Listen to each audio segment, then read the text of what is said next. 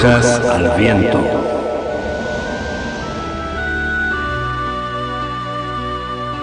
Brujas al Viento, un programa de participación abierta pensado para brujos, brujas y personas de la magia.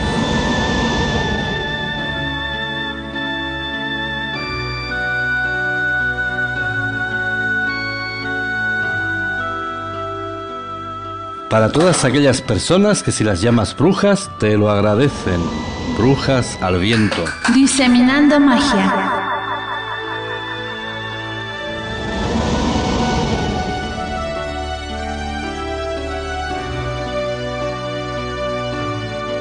Brujas al viento en radiobrujas.es. Los micrófonos y nuestros teléfonos están abiertos.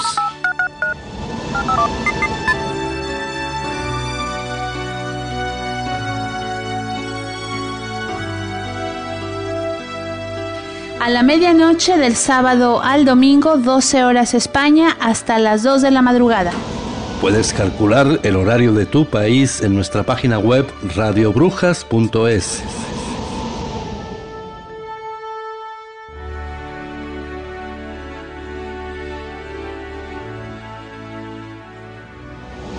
Radiobrujas.com ahora tiene una hermanita, radiobrujas.es. Brujas al viento.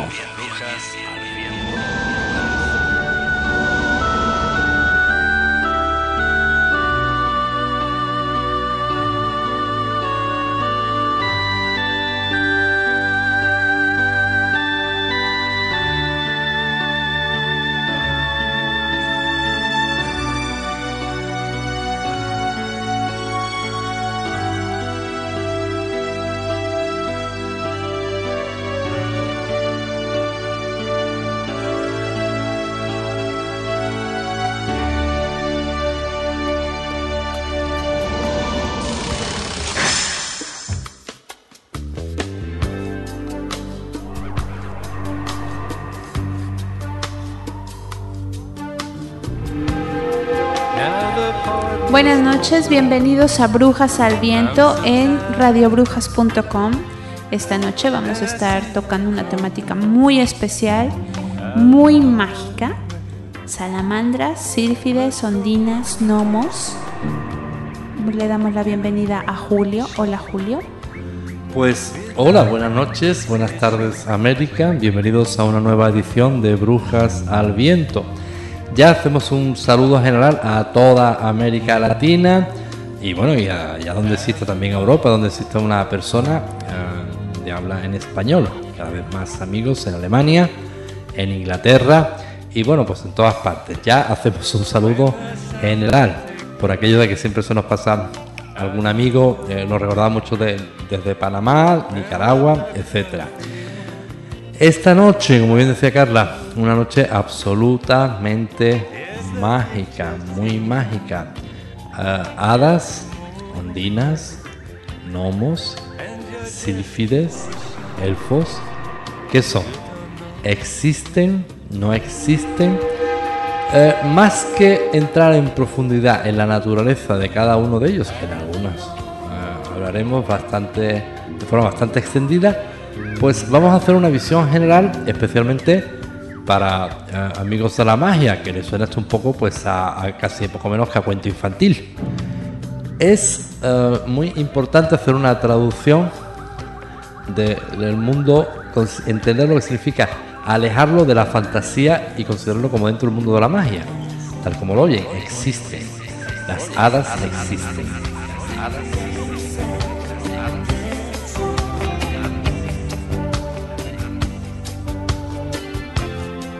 When no holding. Would you have me dancing?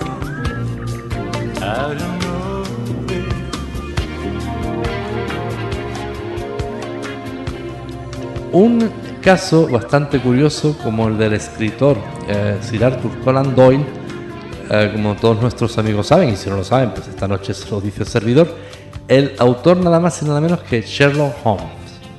Sherlock Holmes es una novela pues que conoce muchísimas eh, personas. Es el raciocinio puro, el mundo empírico, el silogismo, el razonamiento.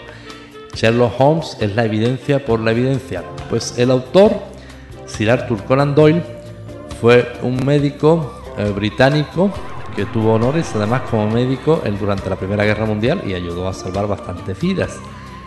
En 1920, Conan Doyle se ve envuelto en un escándalo que todavía eh, hasta nuestros días perdura porque supuestamente intenta desprestigiarlo, etcétera, etcétera, con una serie de fotografías de hadas eh, falsificadas, ya se sabe que son unas torpes falsificaciones. La historia es la siguiente. Conan Doyle siempre sostuvo que las hadas existían, especialmente en un mundo en el norte de Inglaterra y también en Irlanda. A Conan Doyle en persona le constaba la existencia de las hadas.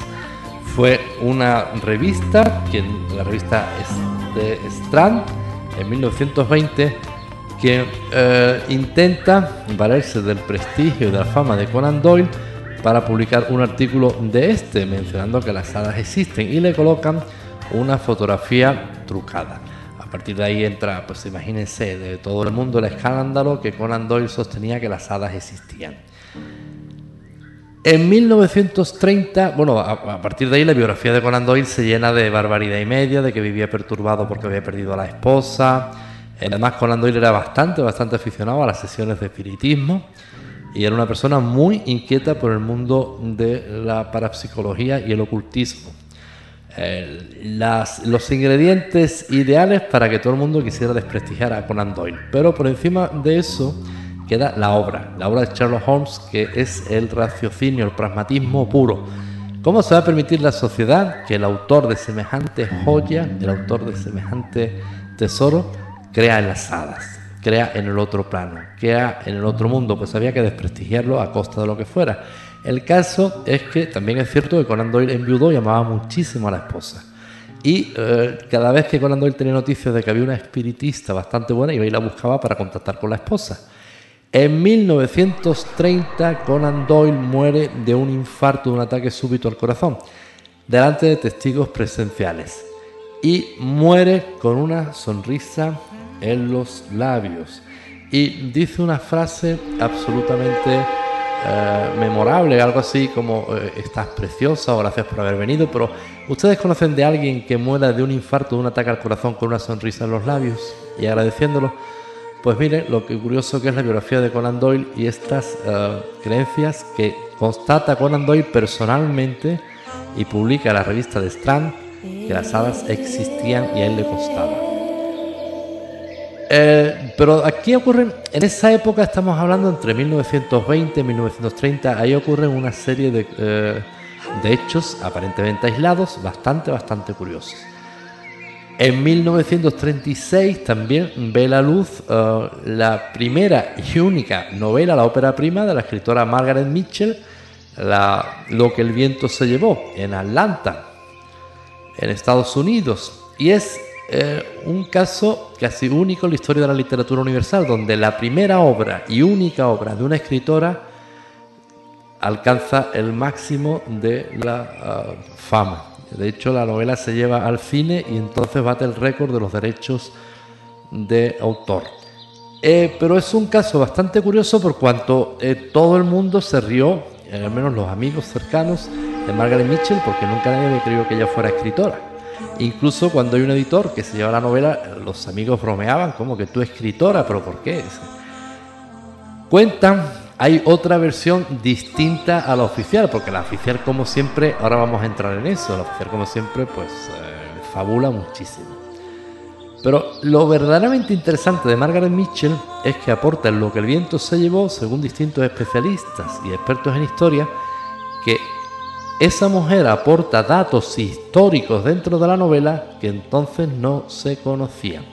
Algunos de los datos que aporta Margaret Mitchell Lo que el viento se llevó, que es una novela que se basa en la guerra civil norteamericana, el norte y el sur, los Estados Federados, los confederados y todo eso, eran datos que no se conocían en 1930 cuando Margaret Mitchell escribe la novela. ¿Cómo pudo conocerlos? Y que con posterioridad incluso Margaret Mitchell menciona datos que al día de hoy no se conocen. ¿Cómo pudo Margaret Mitchell escribir aquello? Pues hay una historia mágica al margen de cada escritor donde hay distintas hadas, distintas entidades que ayudan a la confección de la novela. Y miren por dónde aporta datos, pruebas y cifras que en la vida, porque cuando escribe la novela no se conocían, solo se han conocido algunos de ellos con posterioridad y han asombrado y bastante. ¿Cómo pudo Margaret Mitchell conocer aquello? Veremos una biografía muy eh, artificial y muy fantasiosa de Margaret Mitchell, la gran escritora, que era una brillante eh, periodista. Margaret Mitchell, poco menos que era una columnista de pueblo. No es lo mismo ser periodista que columnista. Incluso cuando publica la novela fue el asombro de todos sus amigos, porque nadie la imaginaba de esa forma. Hay una biografía mágica de Margaret Mitchell donde unos se aseguran que la escribe con la ayuda de una ouija y otros con la ayuda de unos seres mágicos bastante entrañables. Seres mágicos que ayudan, por cierto, a Conan Doyle en la, en la escritura de ese ser legendario, de ese personaje legendario como es Sherlock Holmes. Pues ustedes se imaginan al autor de, de Sherlock Holmes, que es el razonamiento puro, el sofisma puro, creyendo las hadas, pues él constata personalmente de que existían. Atención al dato. Y bueno, pues estamos en riguroso directo cuando pasan 20 minutos de la una de la madrugada. Brujas al viento. Un programa para brujos, brujas, de brujos, brujas y personas de la magia, amigos de la magia. Si tienes algo que compartir sobre seres mágicos, las líneas están abiertas. El ID de Skype es brujasalviento.hotmail.com. Los llamamos elementales, pero eh, cada uno de estos seres, seres mágicos, algunos los podemos encontrar en el bosque, otros en el mundo de las aguas, otros en el mundo del viento, están asociados algunos a cada elemento. Pero bajo este saco y este totum revolutum, cuidado y atención, atención con eso no confundamos el término elemental con el término bajo astral, porque a veces con la apariencia de elementales y hadas estamos dando pie al bajo astral. Nuestro lema es si no sabes no toques. Porque a veces eh, podemos, es como el que pretende tener un cocodrilo como animal doméstico de compañía. Cuidado con el asunto. Eh, normalmente, según culturas, según países, especialmente el mundo de las hadas, el mundo de los elementales, el mundo celta tiene un barroquismo absolutamente precioso. Pero hay otras culturas mucho más lejanas, especialmente en Asia, que hablan del mundo de los devas. Finalmente estamos hablando de la misma cosa, pero con otros nombres. Eh, cuando hablamos del deva productor de un río, del deva productor de una planta, del deva productor de, de un árbol, estamos hablando de seres mágicos. Efectivamente, Julio, son seres pues que nosotros en el mundo de la magia pues estamos rodeados, protegidos de todos ellos. Entonces, eh, si bien dices que pues son mágicos, son más que mágicos. Mira, eh, para... Entonces, perdona, si son más que mágicos, serán... Super mágicos. O metamágicos. mágicos. Bueno. Pues hablando de metamágicos, eh, tenemos que decir que nosotros en esta emisora físicamente estamos pues prácticamente al lado del Peñón de Gibraltar, donde el geógrafo romano Pomponio Mela en el año cero describe que existía el submundo mágico y una cueva que no se conoce el final y dice Pomponio Mela que ahí habitan las hadas, las fairies. Eh, algún día nos ocuparemos en esta emisora de ese asunto porque es rigurosamente cierto. Así es, estamos aquí a dos pasos nosotros del Peñón de Gibraltar, entonces podemos corroborar que es altamente mágica esta mega piedra. Y bueno, sobre estos eh, singulares seres invisibles, Paracelso, el famoso médico y alquimista, nos dice que no pueden clasificarse entre los hombres porque vuelan como espíritus, no pueden ser clasificados como espíritus porque comen y beben como los hombres. El hombre tiene un alma que los espíritus no necesitan. Los elementales no tienen alma y sin embargo no son semejantes a los espíritus. Estos no mueren y aquellos sí mueren. Esos seres que mueren y no tienen alma son pues animales. Son más que animales porque hablan y ríen.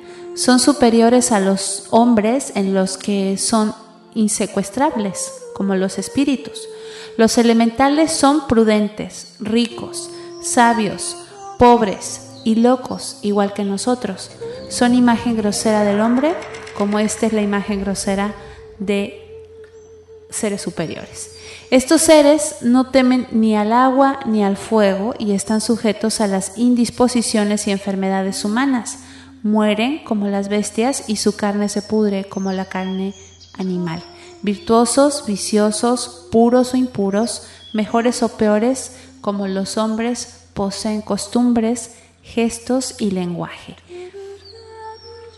Pues absolutamente brillante para Celso, grande entre los grandes.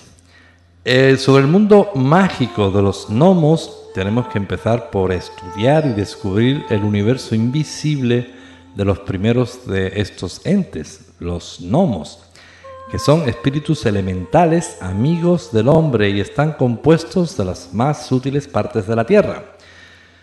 Ellos habitan las entrañas de la propia tierra, guardando las minas, los tesoros y las piedras preciosas. Eh, de la misma forma que los duegars y los trolls de las tradiciones nórdicas y alemanas. Los cabalistas creen que los gnomos ven a través de la tierra como nosotros vemos a través del aire. Y distinguen a través de la tierra el sol, la luna y las estrellas. Además, atraviesan sin la menor dificultad las rocas más densas tal como nosotros atravesamos el aire, porque la Tierra es su caos, el cual está formado de piedras o de rocas, como el nuestro está formado de partículas gaseosas. Cuanto más denso es el caos, más sutiles son sus habitantes y viceversa. El hombre, al habitar un caos sutil, es más denso y de mayor tamaño. Dicen los magos y otros ocultistas que los gnomos son invulnerables a los encantamientos de los hombres. Y parece ser por los documentos que se han salvado que los primeros en hablar de estos seres invisibles fueron los cabalistas judíos. Los gnomos cobraron fama en la Edad Media, siendo desde entonces protagonistas de muchos cuentos de tradiciones populares europeas. Los gnomos son confundidos a menudo con los enanos, ya que tienen en común con estos la reducida estatura, la piel rugosa, una barba larga y gris y facciones a menudo deformes, pero se distinguen de los enanos por su presencia más bella, mejores sentimientos y, como veremos ahora más adelante, su mayor afinidad con los elfos de la mitología germánica y con los duendes de las tradiciones españolas. Podemos decir que todos estos seres diminutos del mundo invisible vienen a ser diversas razas de sus pobladores, de manera parecida como sucede entre los humanos, que los hay blancos, negros, amarillos. Humanos azules no hay todavía, ¿no, Carlos? Ah, sí hay. Los pitufos. no, están en África. Pues sí, había una familia también atlanta que había una mutación genética que eran los hombres azules.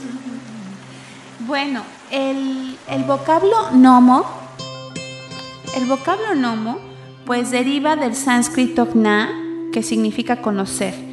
Influyó en el griego gnomai, que significa ser inteligente. Algunos eruditos pues comparan a los gnomos con los ángeles de la guarda de los cristianos y con el daimon de Sócrates, que protegen y amparan al hombre siempre que Dios se lo encarga o son invocados por los fieles.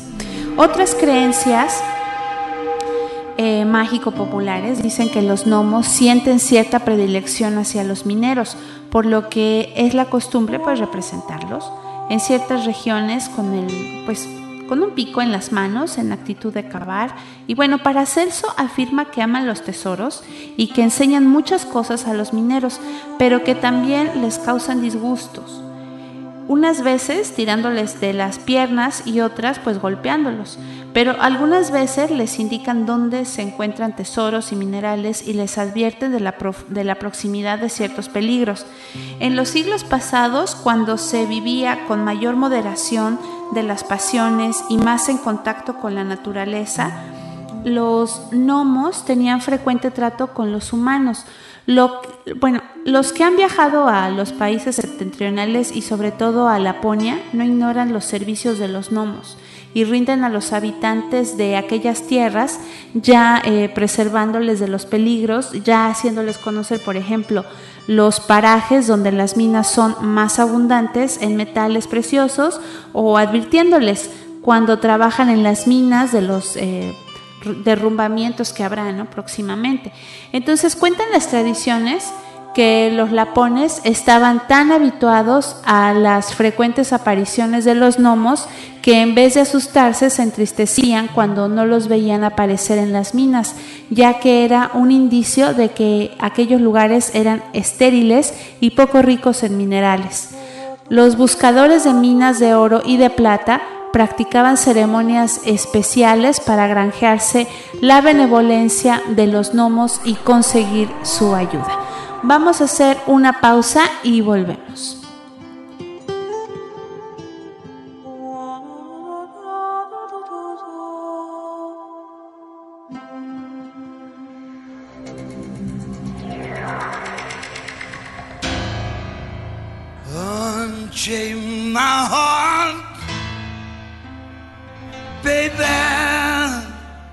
Let me be.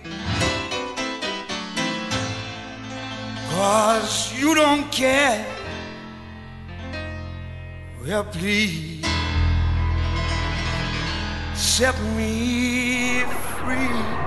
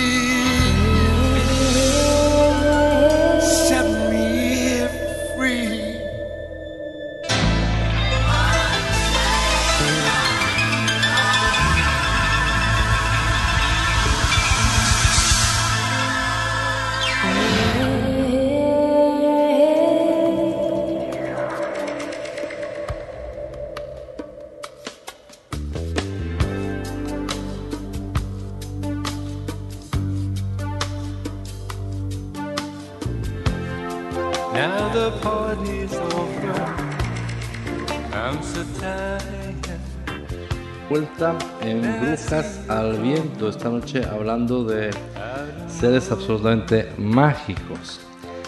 Esa eh, década, especialmente la señalada entre 1920 y 1930, contemplan una serie de hechos mágicos bastante poco conocidos, que han pasado desapercibidos, que son absolutamente fa- fascinantes. Especialmente la publicación de un artículo meritorio de Conan Doyle, el autor famosísimo de Sherlock Holmes, en la revista británica The Strand, donde reconoce la existencia de las hadas. La eh, redacción, la creación de la novela Lo que el viento se llevó, basada en la Guerra Civil Norteamericana, y donde se aportan datos históricos que no se conocían en la época. Son datos que se han conocido después, algunos de ellos ya habían entrado eh, casi en, la- en las postrimerías de- del año 2000, del siglo XXI. ¿Cómo pudo Margaret Mitchell conocerlos? La pregunta está en el aire. Y después también en Francia, en la misma década, aparecen los surrealistas. Eh, el mundo del surrealismo contiene elementos bastante inquietantes y poco conocidos sobre los seres mágicos. Mundo de los surrealistas, de los creadores, de los artistas, se deja de llevar mucho de la intuición, de la parte sensitiva. El artista es un hombre muy mágico. Y les puedo contar como anécdota especialmente un hito en la historia del cine, la película filmada por Buñuel y Salvador Dalí, El perro andaluz, en original en francés Achan Andalá. Esta película, eh, que sigue teniendo un lugar privilegiado en la historia del cine, ha volcado ríos y ríos de tinta por parte de los críticos. Eh, posteriormente, Salvador Dalí, Buñuel, que en su día compartieron la amistad con Federico García Lorca, fusilado en la Guerra Civil Española, pero eh, la amistad entre Buñuel y Salvador Dalí pues eh, terminó muy mal. Ellos se enfadaron, como los perfectos genios que eran, con sus grandes egos, y eh, murieron sin volverse a hablar ni a dirigirse la, la palabra. Por lo tanto, nunca se le podía preguntar por aquella joya del cine como es El perro andaluz. El perro andaluz se, se filma por el año 1925. Entonces, ante el silencio de Salvador Dalí y de Luis Buñuel, pues los críticos volcaron, eh, bueno, ríos, ya le digo, libros y libros y libros de crítica analizando lo que es la, la película. Hay una escena de la película, la película es en blanco y negro y pertenece al cine mudo. Eh, hay una escena de la película donde un señor eh, acaricia los senos de, de la amada y el señor lleva una cuerda y detrás de la cuerda hay dos sacerdotes en el suelo.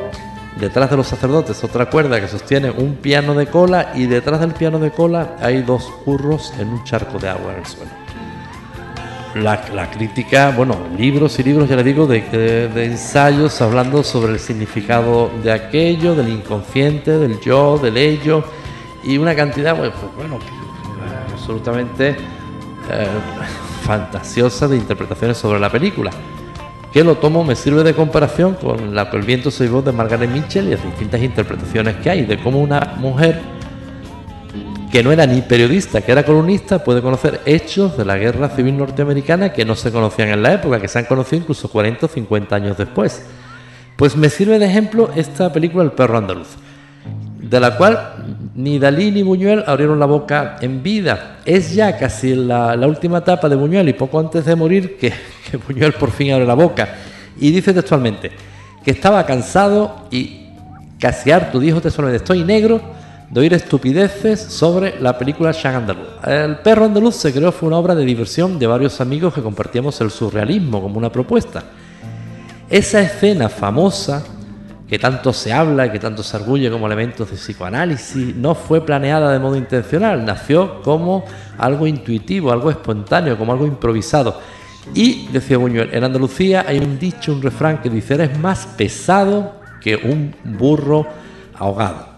Y plantearon tanto Dalí como Buñuel que puede haber más pesado que un burro ahogado, dos burros ahogados. Y decían que ellos querían plantear la represión de la iglesia en el sexo como algo muy pesado. Y pusieron al más pesado con burro ahogado, dos burros ahogados. Y a Dalí decía, le parece poco, ¿y qué ponemos? Y un piano. Y para saber qué era la iglesia, dos curas en el suelo. Así de simple nacen las cosas. Y sobre algo tan simple, una anécdota tan simple, bueno, la historia del cine y de los críticos del cine, pues se ha ido engordando durante años y años, precisamente de forma muy cobarde, aprovechando el silencio tanto de Dalí como de Buñuel. Pero eso para que uno se fíe de los críticos. Sobre los gnomos, que es el tema que nos ocupa esta noche como seres mágicos, eh, en Inglaterra recibe la palabra de gnomo. En Irlanda, el mismo, en España, gnomo. En Francia, nomen. En Italia, igualmente gnomo. En Portugal, del mismo modo, gnomo. Ya en Flandes recibe la palabra de Kleinenmaken. En Holanda, Kabouter. En Alemania, me van a perdonar, pero en alemán yo y yo y servidor nos llevamos regular, algo así parecido como Heinzelmanchen. En Noruega, eh, Tomte Onise. En Suecia, Tomte Vise Onise. En Dinamarca, igualmente, Nise. En Polonia, Nom. En Finlandia, Tuntu. En Rusia, Domovoy de Jodenska. En Bulgaria, de Yuye. En Checoslovaquia, Skiterek. En Hungría, Manó. Y en Yugoslavia, Kipek o Patuljak. Pues fíjense qué curioso que la mayoría de los países hasta ahora va ganando por votación y mayoría la palabra gnomo. Los gnomos eh, corresponden en genealogía a los siguientes tipos. Eh, comenzamos con el gnomo de los bosques o el gnomo forestal.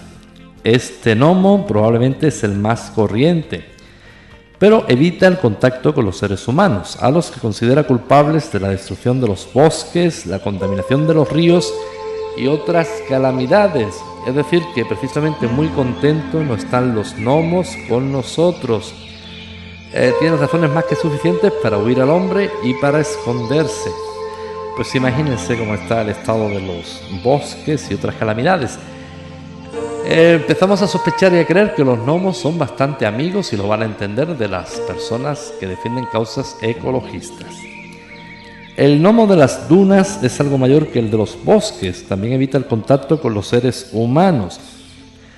El gnomo de los jardines, como su nombre indica, prefiere vivir entre las flores de los jardines amplios y bien cuidados, odia los descuidos. En los últimos años se ha tenido que emigrar hacia los bosques, pues el hombre está dejando pocos jardines y pocas zonas verdes. El gnomo de las granjas es el que vive en las granjas al lado de los animales y la naturaleza.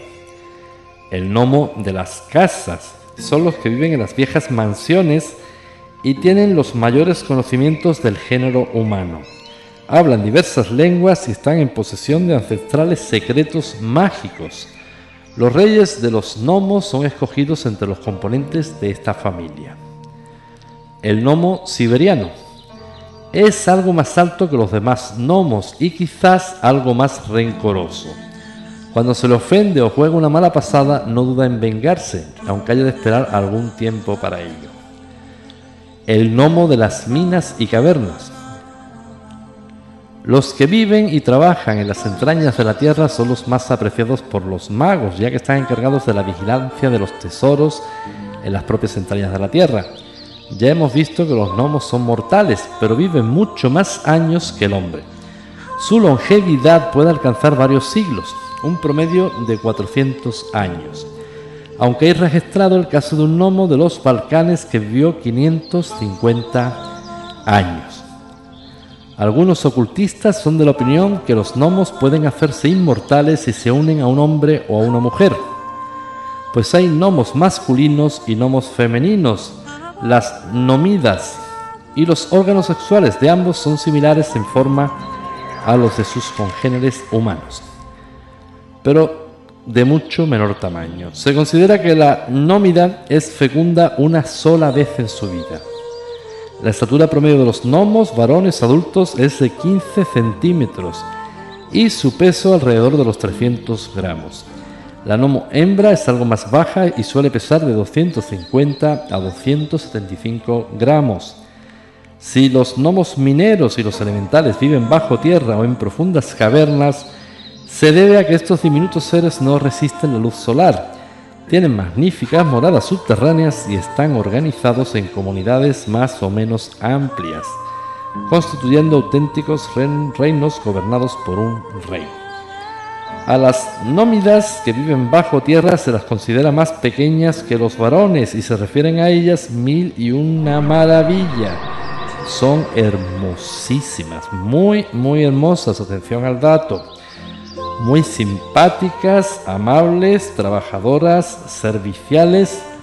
Su cristalina voz remeda las vibraciones de los más finos instrumentos de música. Sus pies están calzados con babuchas formadas de una esmeralda y de un rubí. Sus extraños vestidos ofrecen mil reflejos como un arco iris. Sienten predilección por residir en las grutas cristalinas repletas de verdes y brillantes estalactitas y estalagmitas, sobre todo en regiones en que la tierra oculta eh, contiene depósitos de metales y piedras preciosas. El Talmud de los hebreos también reconoce la existencia de estos espíritus elementales y así nos habla de un gnomo en forma de gusano del tamaño de un grano de arena llamado Samir, que prestó a Salomón excelentes servicios abriendo las rocas y sacando de ellas los bloques de granito que se utilizaron en la construcción del templo de Jerusalén. Según el mismo Talmud, en cada animal y en cada planta vive y alienta un gnomo, cosa que no apoyan las tradiciones más arraigadas sobre estos espíritus elementales. Los cabalistas suponen que ciertas voces que se oyen en algunas islas desiertas no son otra cosa que los regocijos y las fiestas de boda de algún gnomo. En España es célebre el caso de Magdalena de la Cruz, que llegó a ser abadesa de un monasterio de Córdoba. Ella no tenía entonces más que 12 años, pero su corazón era tan sensible, sus pasiones tan vivas, que un gnomo, para alcanzar la inmortalidad, la sedujo. La relación amorosa entre la religiosa y el gnomo duró, según la tradición española, hasta 30 años, hasta que finalmente el confesor a quien Magdalena de la Cruz reveló el misterio, la persuadió de que en realidad se trataba del diablo, el cual fue expulsado con las correspondientes oraciones. Los cuentos populares eh, de Museus han dado gran renombre, sobre todo en Alemania, al gnomo Rubezal. Este en un principio era un príncipe de los gnomos, famoso entre los habitantes de Riegenschen o Silesia. Es un ente extremadamente travieso y burlón, como la mayoría de su especie. Pues vamos a una pausa musical.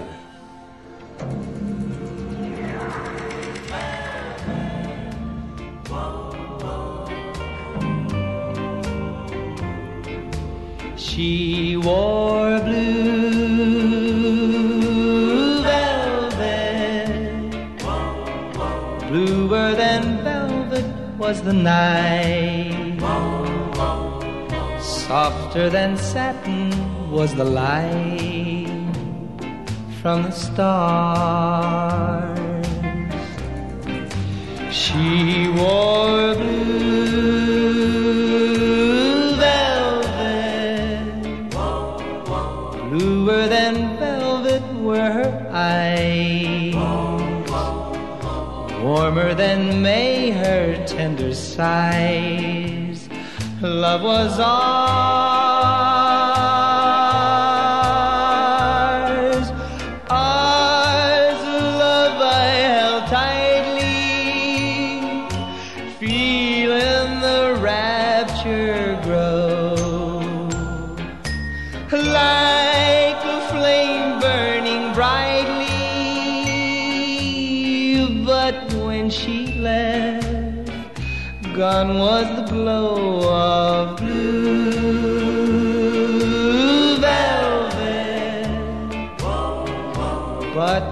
My heart they'll always be precious and warm a memory through the years,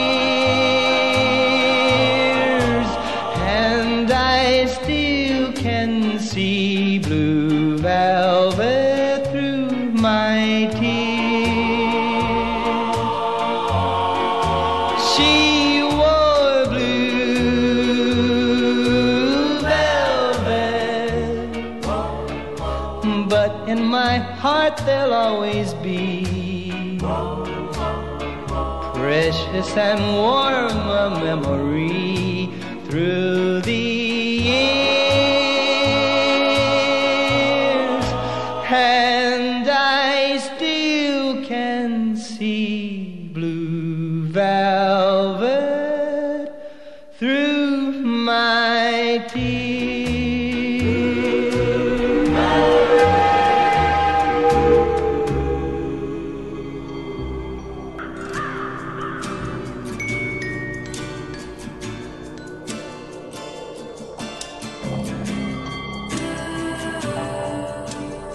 College Occultorum, Escuela de Alta Magia, cursos de tarot, brujería tradicional, alta magia, seminarios muy, pero muy especiales.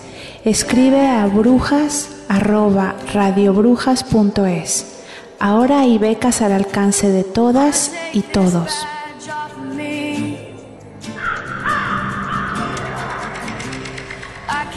Pues de nuevo estamos ya de vuelta en Brujas al Viento, un espacio de brujos y brujas para brujos, brujas y personas de la magia. Esta noche hablando de seres mágicos, de los famosos y míticos elementales. Eh, al mundo profano, al mundo de las personas profanas que son ajenos a, la magia, pues quizás eh, todo este mundo tenga unas tintas muy, muy cargadas de fantasía. Eh, de hecho, tiene una riqueza barroca en cuanto a matices bastante eh, increíble. Pero no es más increíble que personas absolutamente pragmáticas, llenas de un impecable raciocinio, creyeran a pie juntillas en la existencia de hadas y elementales. Eh, como hemos explicado anteriormente, pues como exponente poníamos a Sir Arthur Conan Doyle. Eh, Quizás quien realmente toma bastante esfuerzo en plantear genealogías, clases y diferenciarlo es el mundo hebreo, eh, especialmente lo, lo que respecta a los gnomos elementales, cuyos propagadores fueron, como hemos dicho, cabalistas eh, judíos.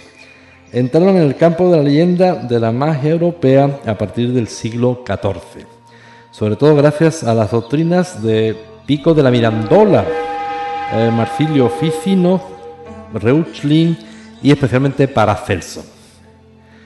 Los magos aún creen que los gnomos, al igual que los espíritus malignos y los angélicos, pueden ser invocados para obtener su ayuda en la búsqueda de tesoros.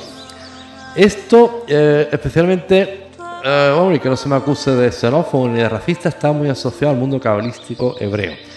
La invocación en la magia, al mundo de los tesoros, siempre los tesoros, y de hecho la piedra filosofal que ocupó buena parte de los intereses y esfuerzos de la alquimia, recordamos que tenía un sentido mayoritario de convertir cualquier metal o cualquier mineral en, en oro. Ahí había que decantarlo absolutamente el sentido espiritual. Ya ve usted la, la espiritualidad que había en obtener toneladas y toneladas de oro en la pura avaricia. Es solo una minoría del mundo de los alquimistas los que postulan por otra transmutación especial del alma, especialmente Paracelso, que siempre decimos que Paracelso grande entre los grandes.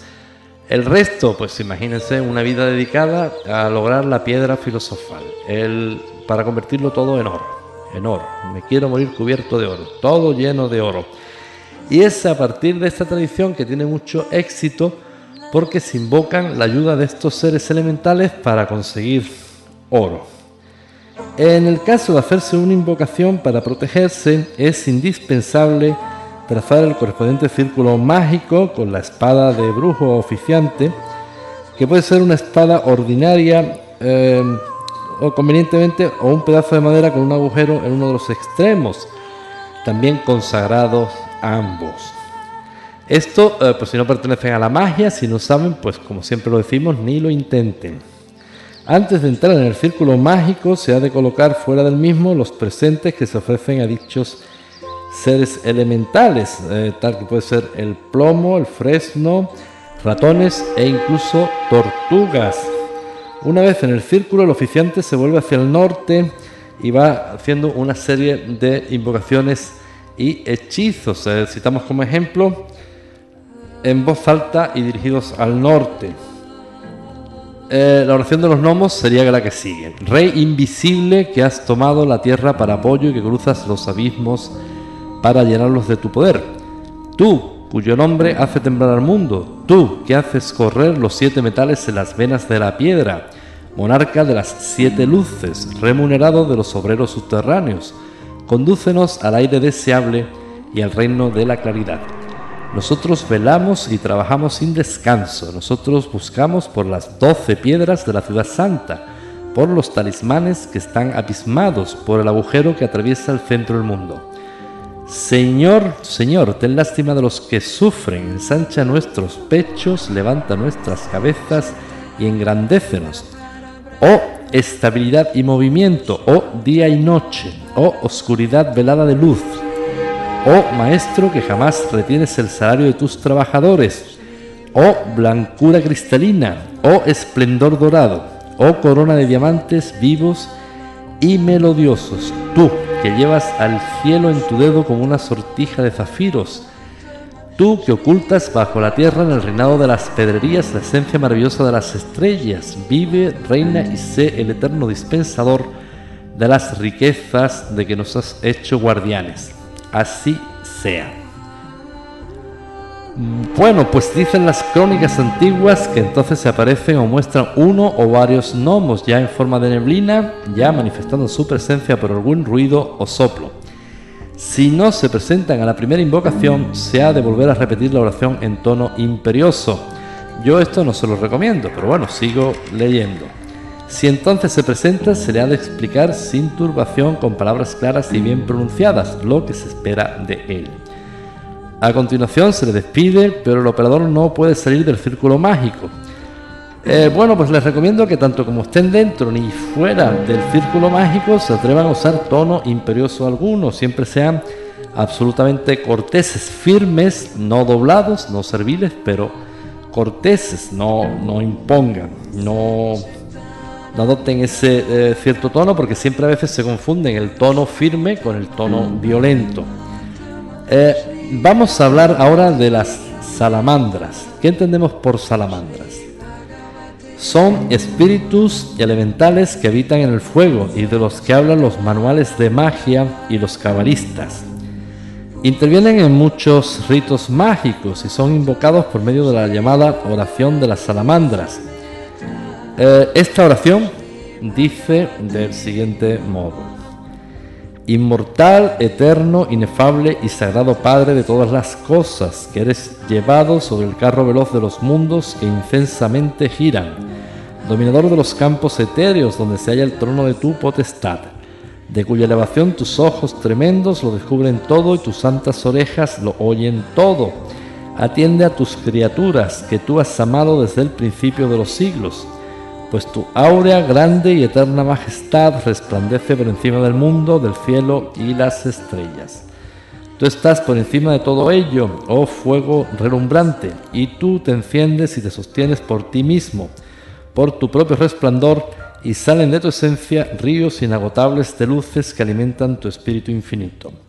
Este espíritu produce todas las cosas y hace este tesoro inagotable de materias, que no pueden faltar a la generación que rodea siempre a causa de las formas sin número que la circunscribe y que tú has infundido desde el principio.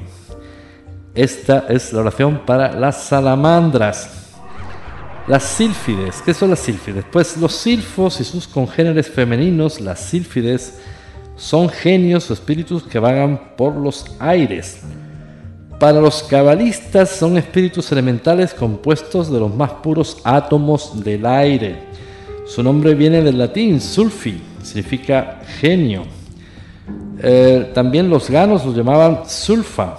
Los silfos, según los libros cabalísticos del siglo XVI, forman tres legiones mandadas por tres capitanes, Damalech, Tainor y Sayanón, los cuales a su vez obedecen al príncipe Ariel, que era el espíritu de la tierra, el vasallo del rey de las hadas. La creencia en los sílfidos tiene, eh, si no su cuna, cuando menos el foco principal de desarrollo, en Irlanda e Inglaterra. Enamorados de la naturaleza, esos espíritus huyen del hombre malvado y de las ciudades, pues los crímenes, las atrocidades que, que viven entre las ciudades. Al llegar la primavera se visten de verde. Es opinión muy generalizada en la isla de Man, donde llaman a estos seres invisibles a good people o la buena gente, que los mismos viven en los desiertos, en los bosques y en las montañas. Pues como anécdota, citarles que en España, está bien entrado, pues yo creo recordar, 1970, yo he llegado a verlo, existía eh, en el lenguaje jurídico, el lenguaje de los juzgados, lo que se llamaba la figura del hombre bueno.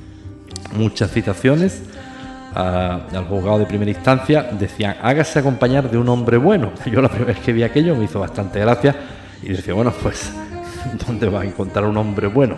El hombre bueno, en términos jurídicos del Código Civil, se refería a la persona que sabía leer y escribir, pero eh, alguien me contó que venía de una tradición muy antigua del campo, especialmente en el norte de España, donde la figura del hombre bueno existía y existía también el mito leyenda de que en las ocasiones de necesidad un hombre bueno te, acompañaba o se aparecía en tu vida movido precisamente por un ser mágico del bosque.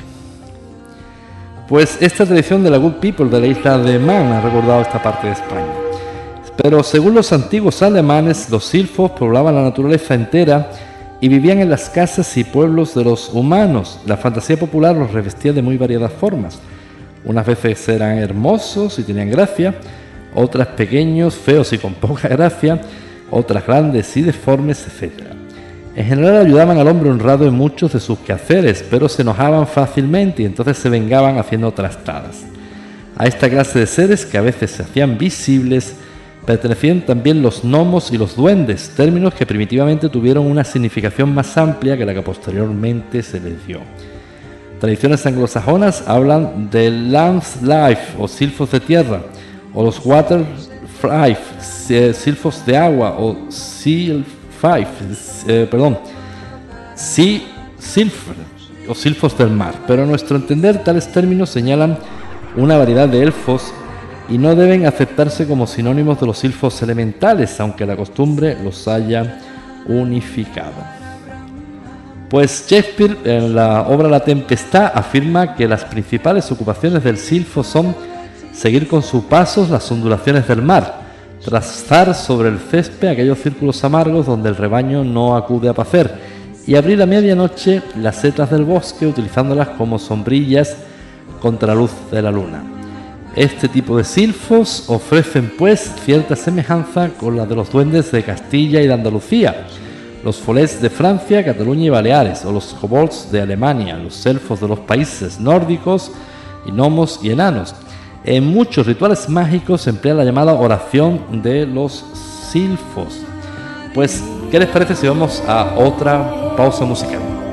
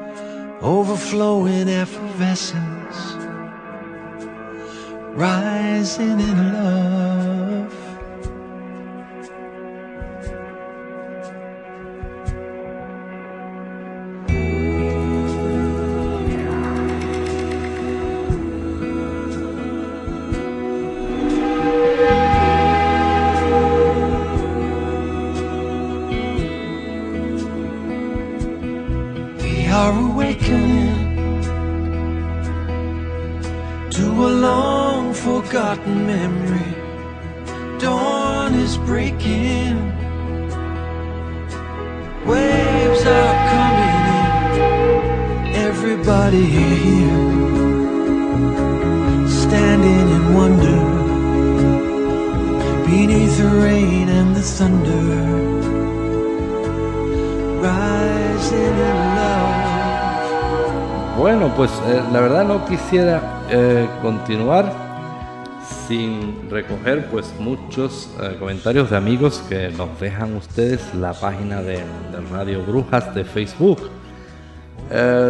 Pues para no obviar ninguno, especialmente pues todos son preciosos, pero algunos especialmente nos ha encantado. Eh, cronológicamente yo menciono por ejemplo a Lisette Aponte que nos manda saludos, después Guadalupe Castro Pérez pues que nos da las gracias. Pero me ha encantado el de Nathan. Nathan Siegel dice, mi arquetipo es el duende y desde mi más tierna infancia he creído en esos seres de la naturaleza que habitaban en los elementos, siendo parte de ellos y compuestos de la misma energía que los elementos a los que pertenecían. Pues perfecto y gracias como siempre a ti, Nathan. Y de hecho, precisamente de ahí reciben el nombre de elementales. Recordamos que además Nathan es una persona absolutamente mágica que ya nos contó en un programa sobre su relación con un cuervo, que es un animal también, por supuestísimo, súper, súper mágico. Una conversación que tuvimos bastante accidentada porque se iba la, la- la llamada, iba y venía. Pero te mandamos un abrazo y muchas bendiciones, Nathan. Eh, Mónica Bello comenta y dice, ¿qué me decís de los trajus? ¿Son iguales que los gnomos? Pues yo creo que no, el trajus es más burlón que, que el gnomo. Pues hablaremos de eso ahora más, más adelante, Mónica, muy buen apunte. Iker Guillermo eh, dice, soy fiel creyente de los elementales, en especial los de la tierra, los gnomos. Eh, Felipe, Felipe nos dice que genial, eh, Carmen Castro dice, ¿qué significa esa imagen? ¿Me lo podrían decir? Y bueno, pues Felipe le dice que son los cuatro seres elementales que representan los elementos de los, eh, y los protegen, los gnomos de la tierra, salamandras del fuego, ondinas del agua y los hijos del aire. Precisamente ahora estábamos hablando de eso. Eh, Ramsés dice, maestro fuego, maestro aire, maestro agua y maestro tierra. Conchi dice, no puedo escuchar la radio, este este me, me ha, me ha encantado. De cuando en cuando una nota así de humor, pues nos encanta. Eh, Luis Loreto, pues bueno, Conchi, como no puedes escuchar la radio, pues, pues te quedas sin el saludo. Ahí lo soltamos al aire y algún día lo, lo recibes.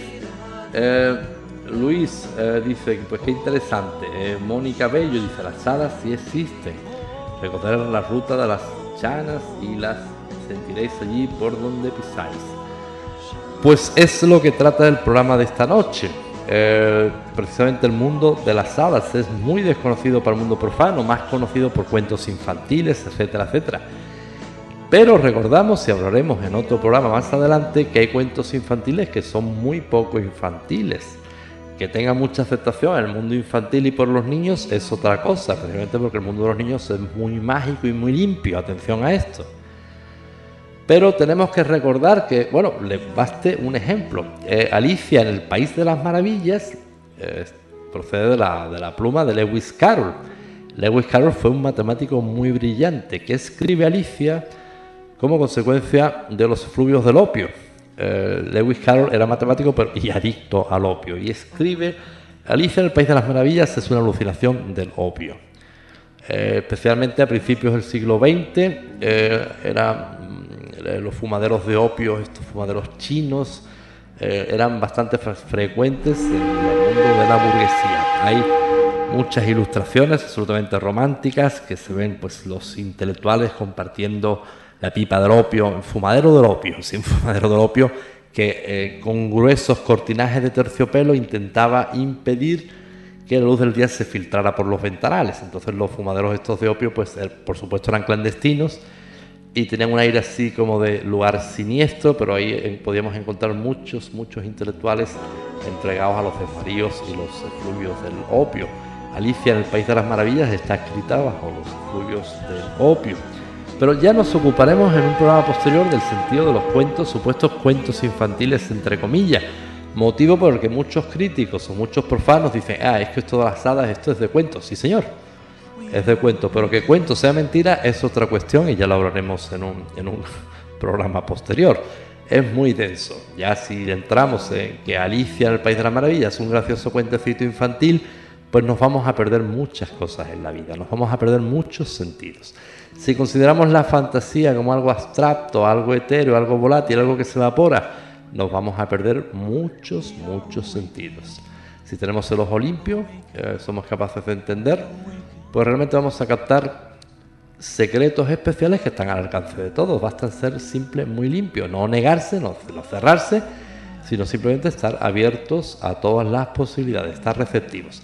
Sobre, como nos decía nuestra amiga, pues las hadas existen y hagan tal ruta. Sobre si existen o no existen los seres mágicos, los elementales, recorran el bosque un día, caminen en paz, eh, respeten el bosque, por supuestísimo, eh, no causen, no dejen basura, tal, y simplemente caminen.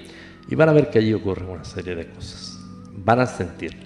De hecho, a mí lo que me llama la atención es que no sientan, cuando lo patente y lo evidente es que se nota.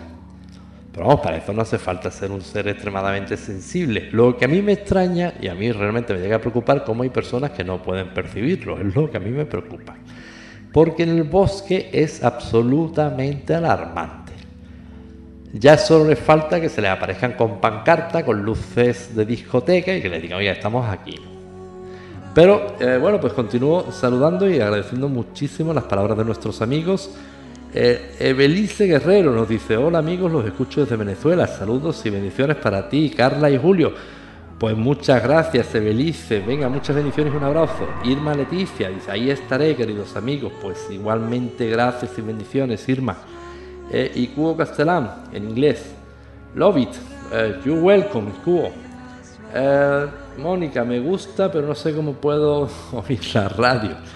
Bueno, yo en este punto les voy a contar una anécdota pues un amigo, eh, ya está en la tierra de verano, que paz descanse, ya fallecido, pues eh, de Málaga, hace muchos, muchos años eh, fue a India de, viaje.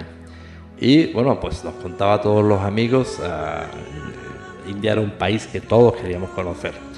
Y contaba una anécdota muy, muy graciosa que estaba en un cafetín en Bombay, en India, pues imagínense, la India de 1970 y estaba en un cafetín en la India y decía que había un hindú que a toda costa le quería, eh, era el limpia orejas. El hindú aquel era limpia orejas y el hombre se ganaba la vida limpiando orejas.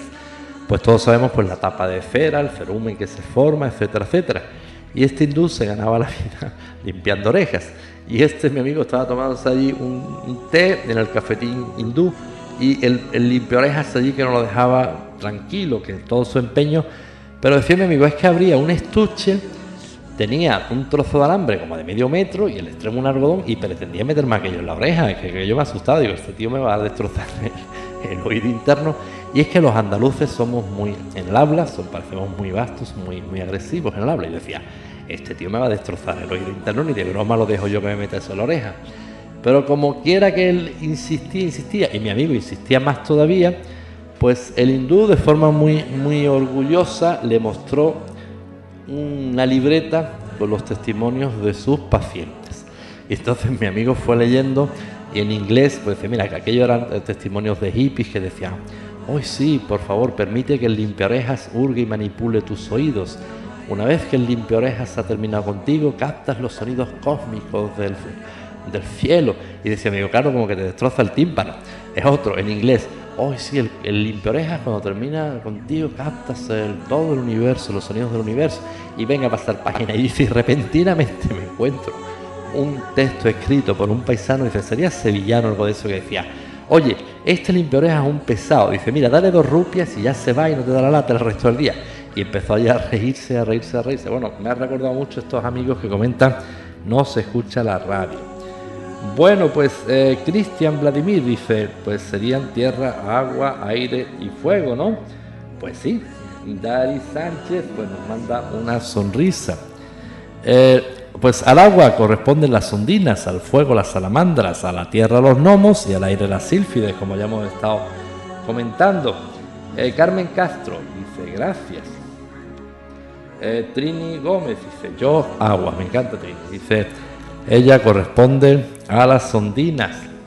Bueno, las ondinas que vamos a, entrar en programas posteriores porque aquí hay dos temas que han pasado de largo y siempre muy desapercibidos. El tema de las ondinas, lo que supone el viaje, la famosa Odisea de Ulises o el llamado canto de las sirenas. Es cierto porque no sabemos que Homero haya fabulado. Homero es el autor tanto de la Odisea como de la Ilíada. Y Homero posteriormente no se la han encontrado, no se la pillaron en un renuncio.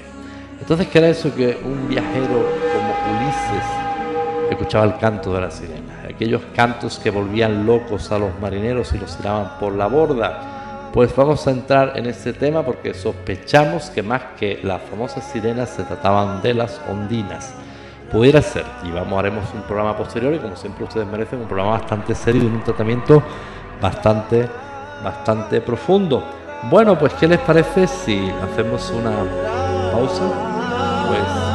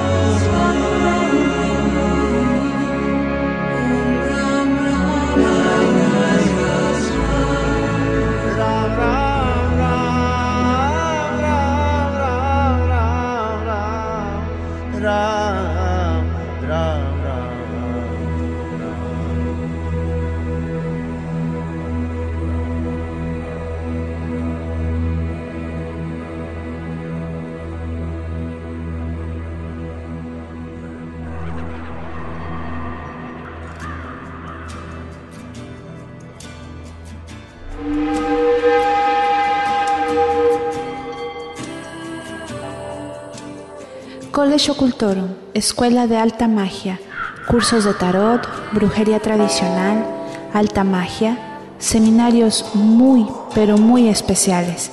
Escribe a brujas arroba radiobrujas.es. Ahora hay becas al alcance de todas y todos. Bueno, pues ya estamos de vuelta, Brujas al Viento, esta noche hablando de seres mágicos. Pues todavía quedan muchos, muchos eh, seres de los que hablar. Eh, sílfides, los genios, los genios en distintas tradiciones, los seres mágicos. Esto hoy solo va a ser una primera parte.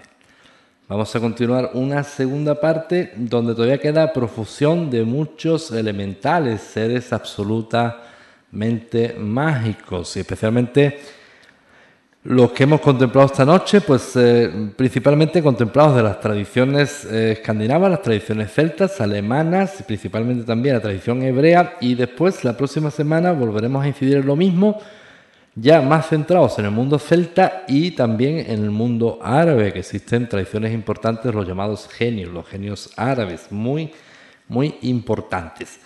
Pero eh, hay que ya iremos publicando la página de Facebook, eh, aspectos que a algunos eh, amigos no les han pasado desapercibidos, especialmente, por ejemplo, un pintor, el Bosco, que ya vamos a publicar bastantes eh, cuadros de esta persona que es absolutamente mágica y se van a quedar con la boca abierta.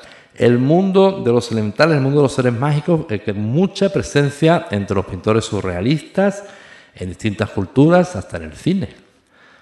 Eh, y ya vamos a ver cómo impregna, ¿son seres solamente eh, para contemplarlos desde el punto de vista de la estética o es que realmente han tenido participación en todas las facetas de la vida? Y el arte como una faceta más de expresión, pues por supuesto que también tiene participación de los seres mágicos. Pues por hoy ya hemos llegado al final de esta primera edición de Brujas al Viento, donde queda aún una parte muy, muy densa y extensa y nos han quedado muchos seres mágicos que hablar, donde encontrarlos, cómo respetarlos, cómo invocarlos. Y bueno, pues ya, ya tenemos ahí un segundo programa para la próxima semana que se presenta bastante, bastante interesante. Perdón. Bueno, pues ya llegamos al final de esta edición de Brujas al Viento y el servidor les agradece eh, que hayan estado aquí escuchándonos. Julio Marín se despide y me despido también en nombre de Carla Solís. Hasta la próxima semana.